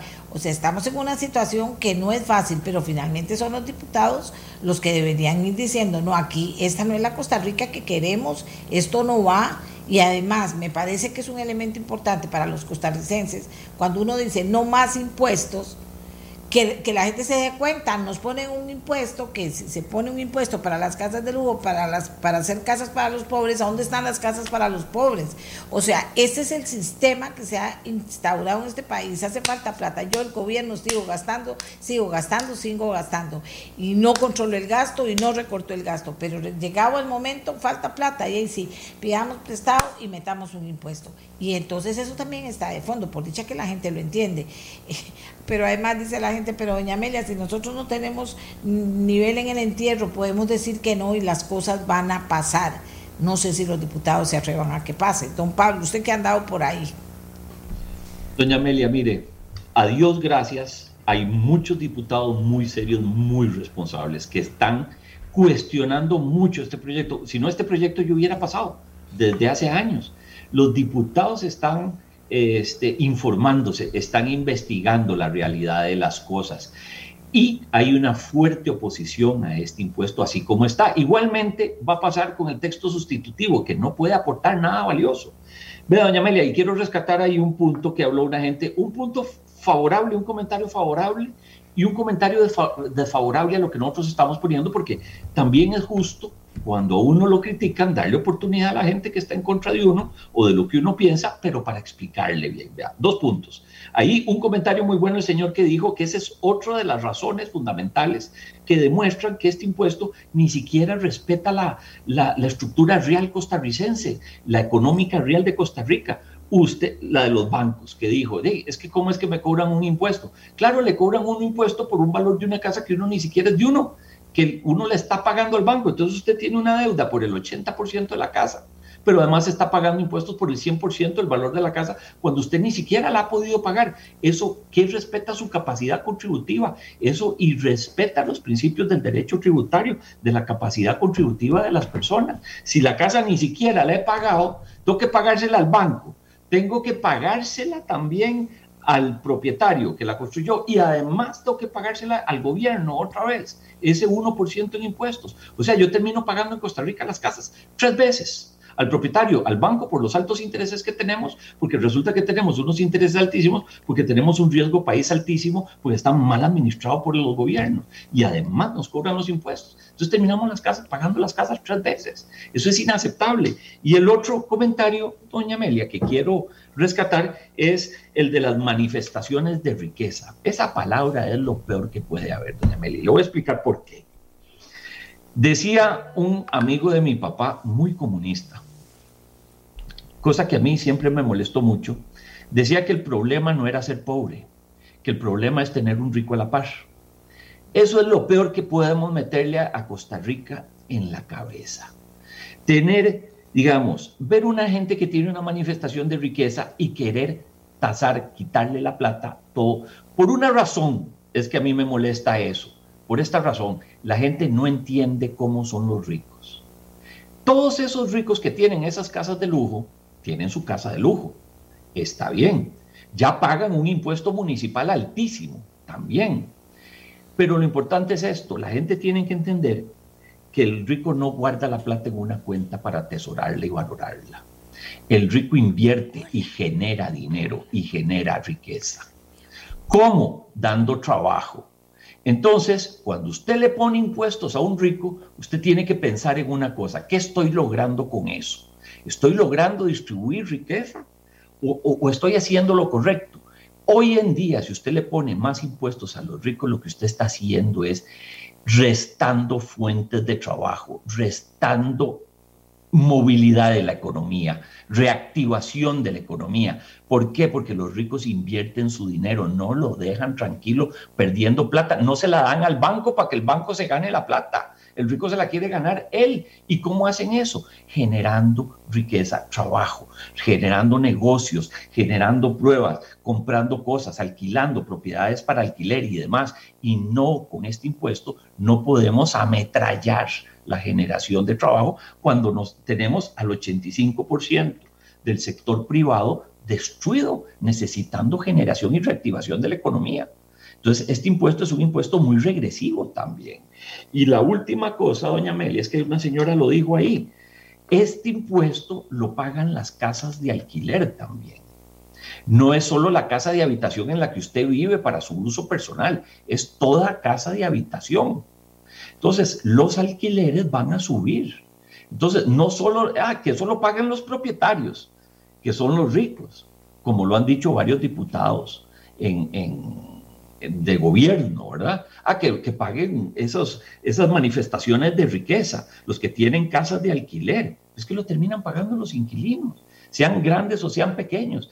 Este impuesto lo va a terminar pagando el pueblo de una u otra forma, un impuesto al salario, doña Amelia que tenemos que quitárnoslo de encima y no perder el objetivo de este impuesto, lo, lo viciado de este impuesto, no perderlo porque nos hablen de manifestación de riqueza o por casa de lujo. Es un impuesto que destruye la economía costarricense. Creo que se nos fue, doña Amelia. Don Víctor. A ver, a ver, a ver, a ver. Ahora sí. Ok, perfecto. Claro, gracias. Eh, dice, por favor, doña Amelia, no quite el dedo de la llaga. Usted es la única que nos puede ayudar, dice, a miles de pensionados que tendríamos que entregarle la casa al gobierno, porque jamás podríamos pagar 750 mil pesos adicionales a los que ya pagamos de impuesto territorial. Oiga, qué importante lo que está diciendo el señor Valde Oceda. Doña Amelia, dice esta persona, Fabio Roldán Guevara. momentito. Eh, vamos a ver. Los nuevos impuestos son simplemente para pagar salarios y pensiones del sector público. Como no les alcanza, lo único en que piensan es en tener más impuestos. Eh, una casita de 50 millones usted no la puede pagar con un salario de 400 mil. Ningún banco le da crédito para comprarla. Eh, vamos a ver, el, eh, dice doña Mónica, el señor Gayer está en lo cierto, porque ponen a los ricos como malos y todos queremos riqueza para todos, para nuestro país. Como se ven así las cosas, estamos condenados a la pobreza. Ese discurso, el ataque a los ricos, es perjudicial para todos, dice esta señora. Eh, vamos a ver aquí para... Dice, las propuestas del gobierno van para el fondo y el gobierno nos desea mandar para el otro fondo. El fondo no le dijo al gobierno que hiciera eso. Vuelvo a defender al fondo, aunque parezca increíble. Estoy defendiendo al fondo. El fondo le dijo, ¿usted me paga con qué? Y yo le presto y usted me paga con qué, para decirlo fácil. ¿Me paga con qué? Dígame. Entonces el gobierno dice, ley de impuesto a esto, ley de impuesto al otro, ley de impuesto al otro, y el, y el banco dice, yo no me meto, usted, si usted tiene diputados que aprueben todos esos impuestos, y entonces tengo esperanzas de que me van a pagar. Y si no pueden pagar, volveremos al mismo juego. Yo le presto y usted sigue metiendo impuestos a ver cómo me paga. Así es como funciona. Y, si le importa o no le importa a la gente, el gobierno no controla gastos, no recorta gastos, se los he venido diciendo todo el tiempo y usted lo sabe. Vean esto de, toda la plata que los diputados aprueban para las municipalidades, así porque lo aprueban. Aquí no es como usted, eh, ¿qué está haciendo municipalidad? ¿Qué va a hacer? ¿Cómo lo hace? ¿Qué necesita? No, aquí no es eso. Aquí es plata y plata y plata y plata para fortalecer un Estado gastón ineficiente. Es la pura y santa verdad. La gente me dice eso y tiene razón. Aquí me dicen eso es como para sintetizar lo que está diciendo la gente y es verdad todo lo que está diciendo. La verdad, me encanta que sea un pueblo que no se meta el dedo en la boquita a, ver, ay, ¿será cierto o no? Que no lo permita. Dice, en Canadá, un chancecito, el fondo no llegó al acuerdo de cómo, pero si hubieran, pero si hubieran, para ver, pero si hubieran semanas de mesas de día, pero tuvieron semanas de mesas de diálogo para llegar a esos acuerdos, no se le olvide, pero no llegaron a esos. Doña Amelia, en Canadá hay una política que es como un préstamo, pero al revés, donde el dueño de la propiedad paga sus impuestos, pero tiene la opción de que el banco le valore su propiedad y la adquiere el banco como usted. Pero usted, como propietario, sigue viviendo en la propiedad, pagando los impuestos, pero el banco le paga mensualmente un fee o comisión por el valor de su propiedad hasta que usted se muera. Oiga, no sabía yo eso. Eh, dice, y quieren sacar, doña Amelia, qué desilusión. Dice, ver elegir asesores, alcaldes, diputados como candidatos en los partidos políticos para la próxima asamblea. Seguimos en el mismo reciclaje y los votantes sin voz para opinar o proponer. Y quieren sacar a Jabdeva de regla fiscal, iniciativa de liberación nacional, doña Amelia, ojalá que no quede. Bueno, de todo vaya aquí y hay más pero también está, porque de verdad que, ellos nos han ido explicando muy bien el tema, pero la gente al final, hay gente que se pone triste y dice, pero entonces ya no podemos hacer nada, porque eso va a ser así, porque al final los partidos negocian cosas y todos van a terminar apoyando, aunque sea una barbaridad para los costarricenses.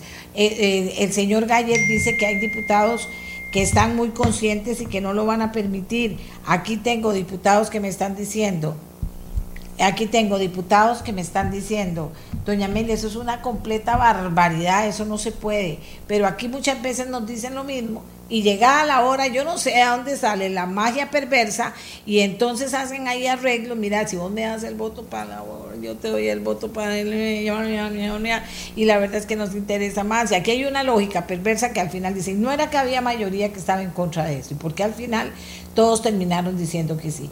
Y un gobierno que tiene 10 votos en la Asamblea Legislativa, mira vos todo lo que logra, cómo lo hace, no sé. Pero Pablo, por ahí anda la gente por ahí anda la gente preocupadísima. Dice, basta ya de una ideología de Estado para gobernar para pobres, para ser más pobres y condenar, condenar al que genera riqueza.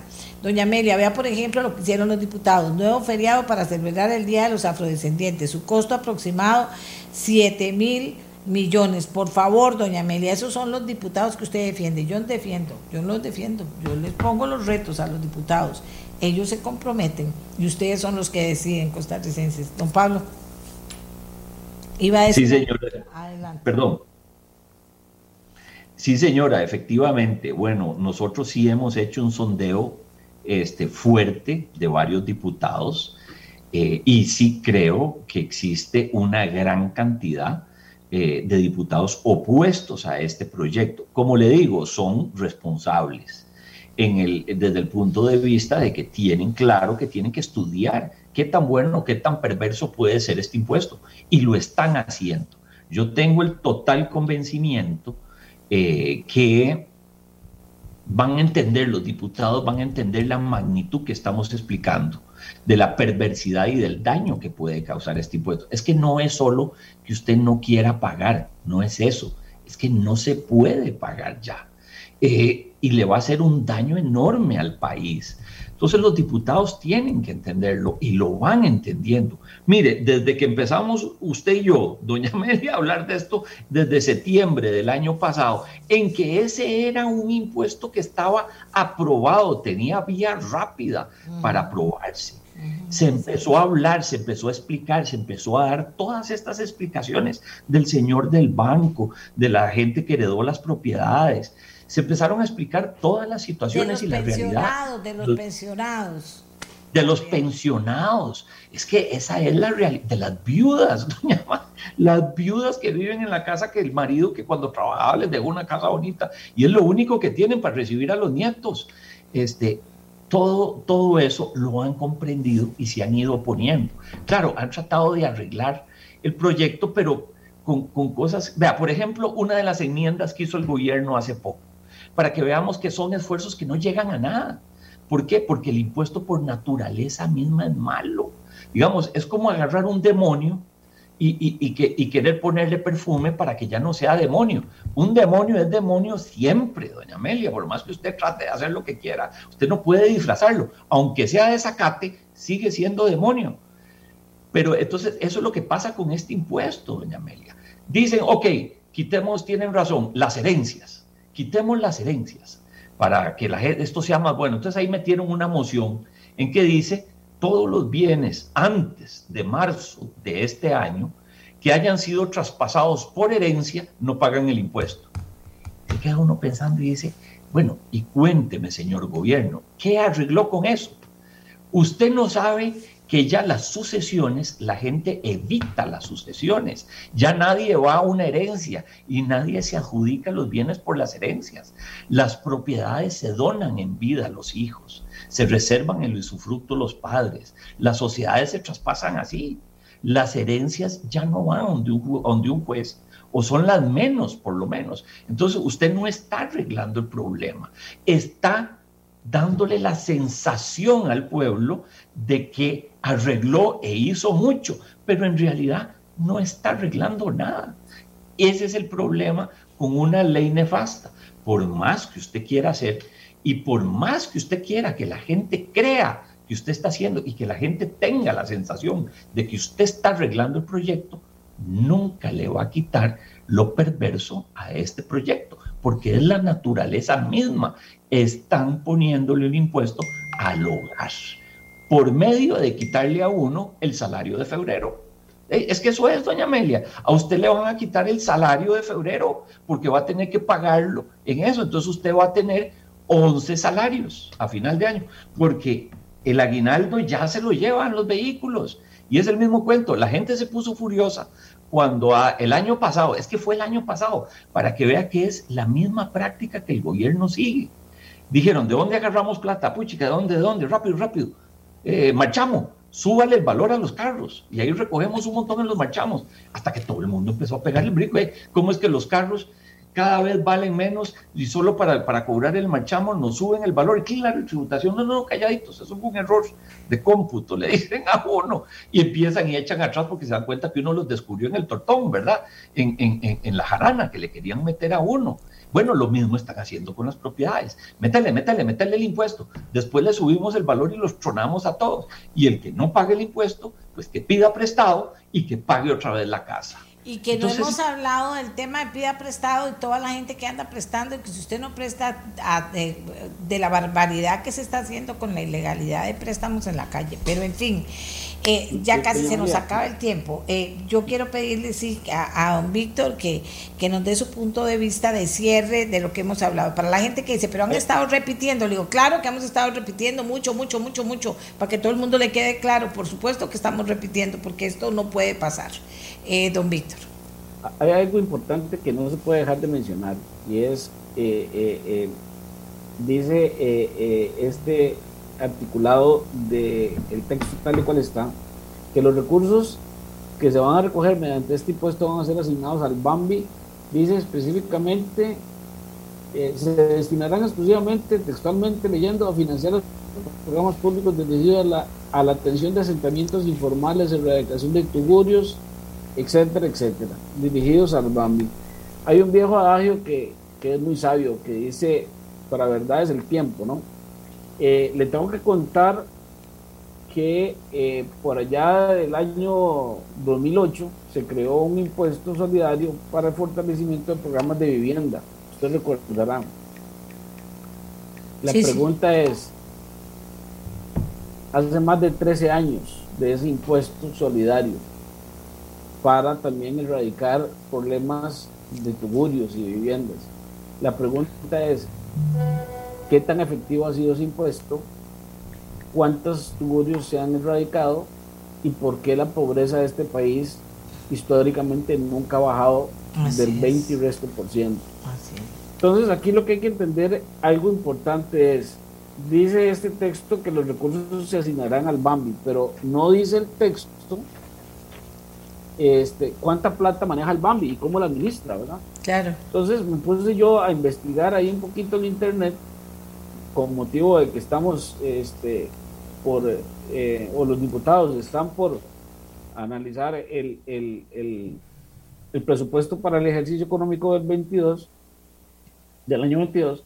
¿Cuál es el presupuesto del Bambi? El sistema de información sobre planes y presupuestos habla de que el presupuesto operativo institucional del BAMBI para el año 21 fue de 202.572 millones y que, y se lo puedo enviar ahí por correo electrónico, este, y que el BAMBI tiene en, esa, en ese, eh, de ese presupuesto 73.540 millones sin asignación presupuestaria. O sea, eh, el Bambi no ejecuta el dinero que tiene. Y por otro lado, este, eh, el gobierno pretende engañar a todos los costarricenses diciéndoles que esta, este, este nuevo texto este nuevo impuesto es para recaudar dinero, esta vez sí, para erradicar, erradicar tugurios y, generar vivienda digna, cosa que no es cierto. Entonces, eh, este, yo invitaría a, a todo su equipo de, de investigadores este, a, tratar de, conocer este, qué es lo que hace el Bambi con la plata y cuánta plata tiene y cómo la ejecuta. ¿Verdad? ¿Por qué? Porque este, de si tienen superávit, eh, si tienen sumas sin asignación presupuestaria, según dice el, el, el, presupuesto que está eh, publicado en Internet, este, entonces de dónde se saca el gobierno que esto es para eh, este, erradicar tugurios y para fortalecer la vivienda digna de Costa Rica. Esa, es la parte que uno no entiende, ¿verdad? Eh, es algo importante que hay que señalar y que habría que investigar a fondo. Sí, muy importante, es muy importante, por supuesto, no le quito nada de importancia. Bueno, eh, y le agradezco, don Víctor. Don Pablo, si quiere agregar algo, estamos cerrando ya eh, bueno, con una noticia que aparece publicada en el periódico La Nación, mira, doña Amelia, ¿por qué usted no ha dicho nada de eso? Déjame abrir, déjame abrir, aquí lo tengo. Eh, periódico La Nación. Dice el periódico La Nación, bueno, auditoría denuncia creación de costoso call center en la caja, vamos a ver, ese es tema de otro día, pero vamos a ver qué otra cosa aquí.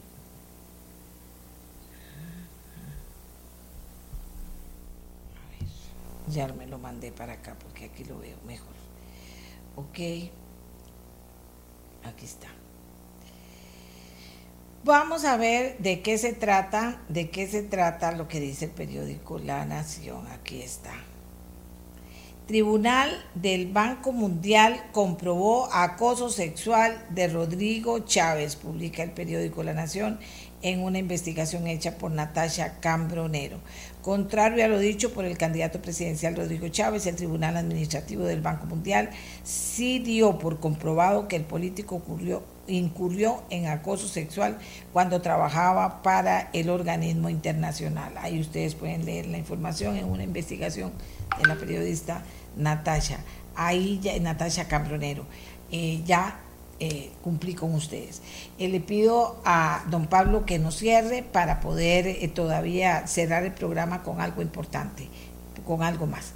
Don Pablo. Muchas gracias, doña Amelia. No, definitivamente yo estoy claro que este impuesto no va a pasar. Tengo todo el convencimiento de que los diputados se van a comportar patrióticamente con base en la patriótica que usted acaba de poner estos años, más en el mes de septiembre, y van a proteger la República, la democracia costarricense y la propiedad privada. Y el techo de los costarricenses lo van a proteger y lo van a respetar. Y respondiendo, yo también quiero ponerle también una tarea a doña Amelia, respondiéndole a don Víctor la pregunta. Un día de estos yo me estudié los estados financieros del Bambi y del INBU y demás. Y realmente toda esta plata, doña Amelia, no va para erradicar los tuburios. Esta plata el Bambi después la invierte en el Banco Nacional, en el Banco de Costa Rica, y eso sirve para dar préstamos como el préstamo del cementazo y préstamos de ese tipo. O esos dineros los agarra el gobierno, se los saca al Bambi y los invierten en deuda interna, en deuda del gobierno. Entonces, esa, ese es el pleito que tiene el, el, gobierno. Y, porque el gobierno ahora, en estas épocas, le promete al Banco Mundial un impuesto a las casas de lujo para construir tugurios. Nada que ver para pagar. Esto es un engaño. Tienen claro que esa plata se la dan al, al, Bambi. Si se la dan al Bambi, se la sacan con medio de bonos de la deuda. Y la plata siempre termina en el gobierno desperdiciada en todos los desperdicios que nosotros ya conocemos. Es que si fuera que por lo menos usted le van a cobrar un impuesto por su casa y se va a invertir realmente en lo que es de verdad, pero de eso no hay garantía y es una injusticia y uno no puede permitir que le roben el techo al pueblo simple y sencillamente para estos despilfarros que estamos viendo que el gobierno comete. Y sé que los diputados van a comportarse responsablemente y en septiembre nos van a defender rechazando ese impuesto, doña Amelia. Y muchísimas gracias, doña Amelia, nuevamente por el espacio para seguir insistiendo en la perversidad de este impuesto. Gracias al licenciado Pablo Galler y al licenciado Víctor Loría Corrales. Pablo Galler, representante de los propietarios de bienes inmuebles. el señor Víctor Loría Corrales, representante de los corredores de bienes raíces. Eh, señoras y señores, y yo espero que tengamos ese proyecto claro, el texto sustitutivo, lo que se vaya a votar con tiempo para poder estudiar y que no nos metan trampitas ahí entre un renglón y el otro, porque esas cosas tampoco están bien. Costa Rica tiene derecho a conocer exactamente lo que van a votar los diputados, que no entre nada raro ahí, que no sepamos o que no conozcamos, porque el, proyecto no está publicado, no está a manos con tiempo suficiente de la gente que está investigando esto, pues para contarnos a los ticos cuando hay algo, y eso lo agradecemos mucho también, cuando hay algo que no está claro en un proyecto que puede terminar eh, afectando a, nuestro, a, nuestra, a la mayoría de nuestra gente. ¿Verdad? Eh, entonces vamos a hacer una pausa, eh, ya nos vamos. Eh, con la pausa, mucha gente me ha pedido, por favor, doña Amelia, vuelva a poner la patriótica costarricense cantado, cantada por Paola Crowley.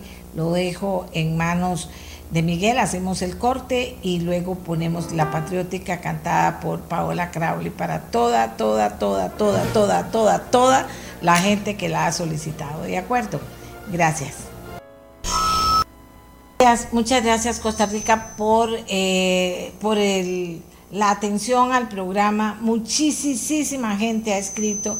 Muchas gracias, pero de eso queremos informarle con detalle de las preocupaciones clarísimas que hay por parte de personas que están involucradas, profesionales comprometidos estudiando el tema, para que usted preste atención a esto del impuesto de la casa de lujo. Y no para que, que, mm, que se llama así ahora, que o, que se ha, se ha dado por llamar así. ¿Por qué? Para que no diga después que usted no sabía que eso había pasado. Tienen, tenemos que saber para poder exigir las cosas que creemos. Si usted cree que está bien, apláudolo. Si usted cree que no está bien, pues no. Y también en el programa salieron cosas interesantes, que es finalmente cuando le piden, pide un impuesto para algo en particular, después nunca sabemos qué pasó, no vemos que se hacen las cosas que se iban a hacer. Eh, eh, y ese es un tema bien interesante. También tiene que ver con cuánto los diputados están comprometidos con los temas que preocupan a los costarricenses. En este caso, los costarricenses, los diputados, deberían estar exactamente, exactamente, eh, ¿qué voy a decir? Claros en qué piensan los costarricenses. Dice doña Amelia, hay que presionar a los diputados. Usted parte de una, eh, eh, dice, indica lo de los proyectos Fondo Monetario Internacional. No hay por qué especular sobre proyectos sustitutivos. Se rechazan los actuales y punto. Y se comienza con perseverancia a preguntar a los candidatos cómo bajarán el... ¿Qué que es este? ¿Cómo bajarán el gasto público? Eso lo preguntamos todo el tiempo. Dice, con 150 millones no es una casa de lujo. Las propiedades de Costa Rica están carísimos, cuesta muchísimo hacerse de una casa, comprar primero un terreno y hacer una casa. Quieren matar a la clase media, dice esta persona. Eh, revisemos los últimos ministros de Hacienda. Bueno, y ahí siguen opinando, ahí me voy a leer todo lo que me digan, no se preocupen que sí lo vamos a hacer. Y eh, nos vamos, ahora sí nos vamos hasta mañana, pero muchísimas gracias por su atención, por participar, porque, por entender qué es el mensaje y cuál es la claridad con la que nuestros invitados han tratado de explicar a ustedes las preocupaciones que existen muy claras sobre este proyecto. ¿De acuerdo? Nos vamos, hasta mañana. Gracias por acompañarnos, Costa Rica.